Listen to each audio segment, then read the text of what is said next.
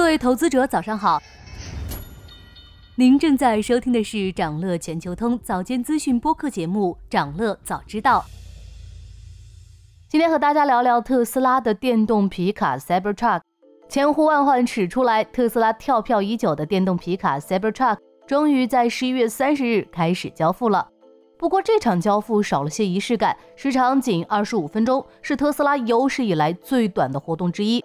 另外，Cybertruck 的交付并未拉动特斯拉的股价，发布当日股价下跌了近百分之二。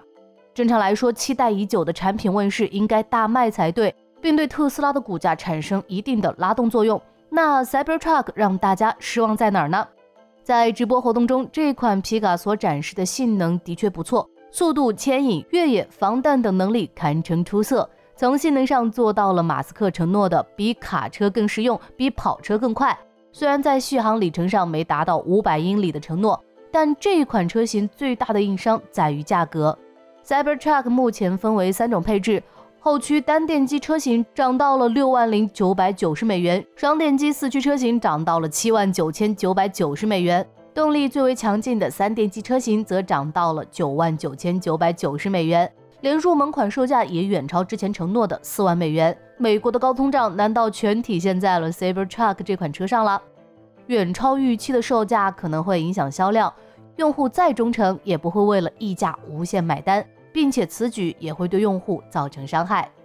另外，本次发布会只交付了十辆车，这倒不是说 Cybertruck 贵到只有十个人才买得起，而是表明特斯拉当下该款车的产能仍然受限。马斯克上个月就坦言，在首批交付 Cybertruck 之后，增产将极其困难，可能需要至少十八个月。Cybertruck 增产究竟难在哪儿？Cybertruck 由不锈钢制成，采用不锈钢做车身有两个好处：一是车身不容易生锈，其次是硬度高于普通钢材。但这种材料因为成本、硬度和延展性等因素，通常不用于车辆，这对特斯拉来说是技术和成本上的双重压力。Cybertruck 的外形和最开始展示的有些许差别，比如雨刮器、两侧后视镜以及并不出彩的内饰。显然，为了让这款车尽快量产，特斯拉也做出了一些妥协。之前和大家分享的时候也讨论过，汽车行业客单价的重要性远比不上交付量。这个行业中，规模是利润最好伙伴。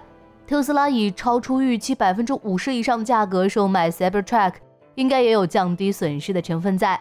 以目前的生产规模，特斯拉成本降不下来。除了产能，这款 Cybertruck 还面临两方面的压力。首先是竞争，在皮卡界，特斯拉未必有多少优势。据统计，美国市场上年一共售出了二百七十三万辆皮卡，占全球皮卡销量的百分之五十五。其中，福特、雪佛兰以及通用的三款爆卖皮卡销量之和超过一百六十万辆。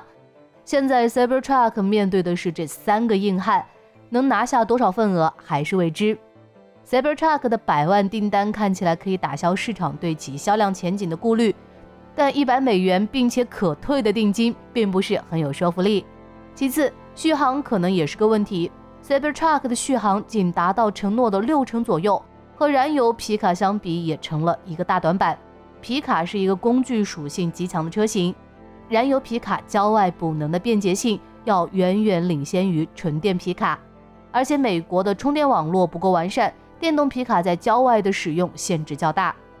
事实上，电动市场正陷入瓶颈，纯电车在北美经销门店已经堆积如山，不少消费者并不认可电动车的溢价，认为续航里程和补能便利性都存在问题。整体而言，Cybertruck 如果解决了产能和续航的问题，也许能成为皮卡界的电动黑马，拉动特斯拉重回万亿美元的市值。想了解更多新鲜资讯，与牛人探讨投资干货，现在就点击节目 show notes 中的链接，进入掌乐全球通 app。以上就是今天掌乐全球通掌乐早知道的全部内容，期待为你带来醒目的一天。祝您在投资中有所斩获，我们明早再见。